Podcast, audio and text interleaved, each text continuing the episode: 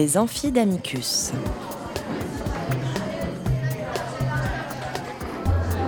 Chaque semaine, Amicus Radio invite des professeurs de droit, des chercheurs et des professionnels à venir faire cours dans leur spécialité.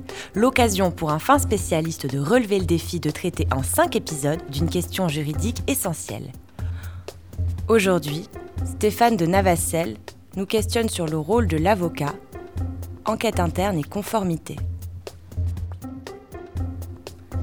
Épisode 1. L'avocat mène l'enquête, l'enquête interne.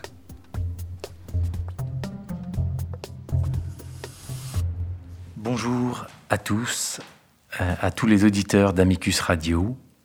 Je suis Stéphane de Navacelle, avocat au barreau de Paris et de New York. J'exerce depuis un peu plus de 15 ans le, le métier, la, fonction d'avocat enquêteur euh, en Europe et dans le monde. Et je suis très heureux euh, d'être l'invité des amphis d'Amicus pour vous parler du, de l'enquête interne et de la conformité, de point l'avocat balance. C'est un peu contradictoire euh, de penser qu'un avocat enquête, et cela mérite quelques explications, notamment quant à la genèse de cette pratique. Et c'est ce que nous allons aborder lors du premier épisode de notre échange. L'avocat mène l'enquête, l'enquête interne. L'enquête interne, en réalité, permet de faire jour sur une situation de fait, d'en apprécier les conséquences en droit, la qualification, d'y remédier et d'apporter à la personne morale les outils pour lui permettre d'arriver à une résolution d'une poursuite euh, quand celle-ci s'impose. C'est une pratique qui nous vient du monde anglo-saxon. C'est d'ailleurs à New York que je l'ai exercée avant d'arriver à Paris. Elle est arrivée en France poussée par les poursuites du parquet états-unien fédéral, principalement le Department of Justice, à l'encontre d'entreprises européennes et, comme je le disais, d'entreprises françaises également. Ce sont les dossiers que nous avons vus dans les 10, un peu plus de 10 dernières années concernant des noms qui sont connus de tous, Alcatel, Total, BNP, Alstom, Société Générale, Technip.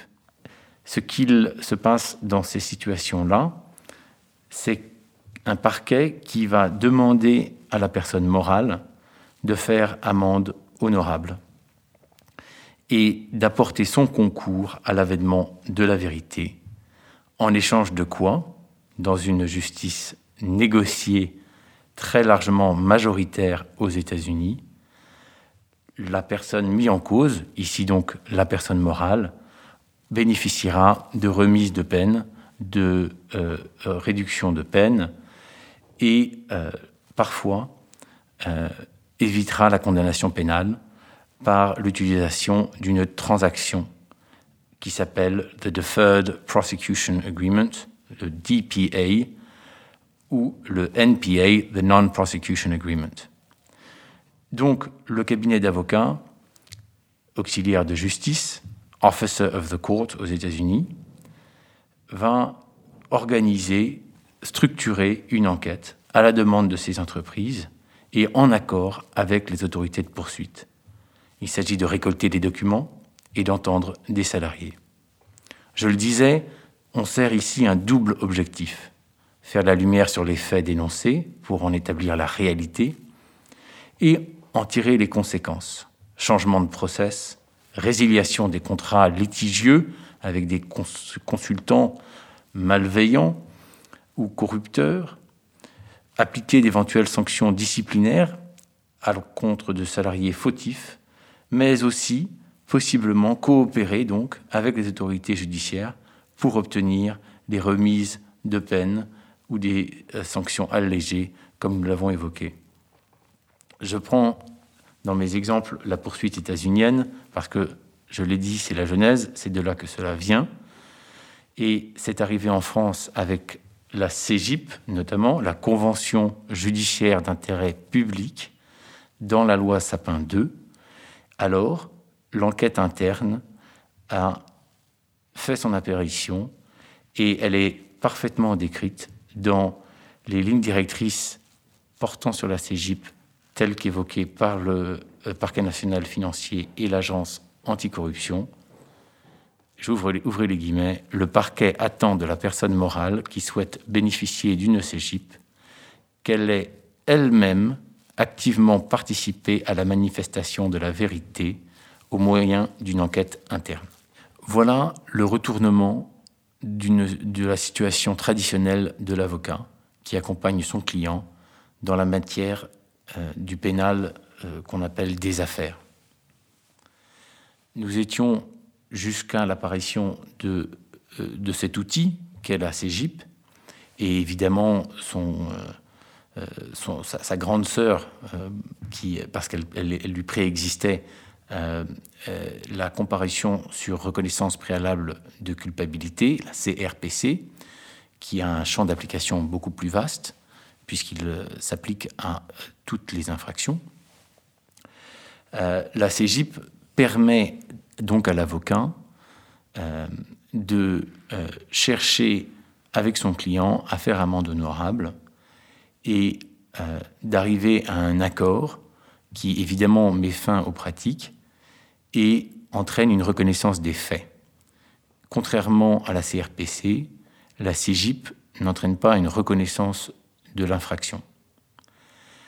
Que fait l'avocat? L'avocat qui mène l'enquête, qui récupère les documents, qui entend les personnes pour livrer ses conclusions aux autorités, devient-il policier? Peut-on encore avoir confiance dans son avocat? Les policiers sont chargés de constater les infractions à la loi pénale, d'en rassembler les preuves, d'en rechercher les auteurs et ont le droit de requérir directement le concours de la force publique pour l'exécution de leur mission. A contrario, l'avocat exerce une mission privée. Il est mandaté par un client, sans pouvoir coercitif. Il reste auxiliaire de justice et tenu par les principes déontologiques de sa profession, indépendant, tenu au secret professionnel, doit se tenir à l'écart de tout conflit d'intérêts, des règles déontologiques, je disais, de sa profession, et des règles qui lui sont spécifiquement applicables euh, dans le cadre de l'enquête interne. Il s'agit là de, respecter la correspondance privée du salarié, de respecter euh, les règles de traitement des données à caractère personnel, d'informer complètement son client du rôle de l'avocat et de l'enquête, évidemment, mais d'en informer aussi le salarié, qui n'est pas son client, expliquer le prisme du secret professionnel et ce à quoi euh, le salarié euh, ou toute autre personne participant euh, à l'enquête peut s'exposer.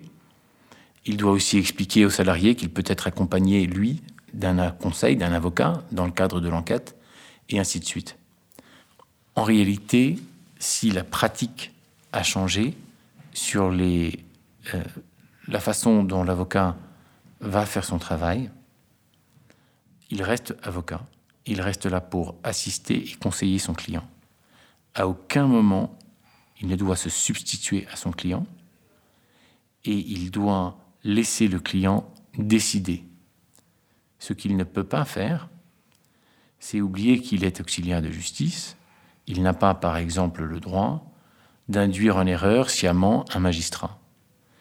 Et c'est là toute la place que l'avocat a dans ces nouveaux types de procédures et dans ces contentieux. C'est une bonne chose que nous évitions euh, les conflits euh, violents et les guerres, mais les désaccords entre États et entre autorités de poursuite euh, ont pris un, tournant vers les conflits économiques. Et depuis une quinzaine d'années, le conflit se fait maintenant aussi sur une base juridique. C'est de cela que nous allons parler lors du prochain épisode consacré à la récente consécration de l'enquête interne et de la conformité. À la semaine prochaine.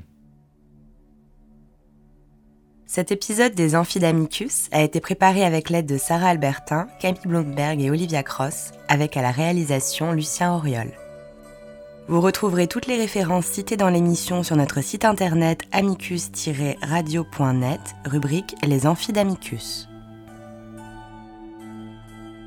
N'oubliez pas de vous abonner à cette émission et de nous suivre sur les réseaux sociaux.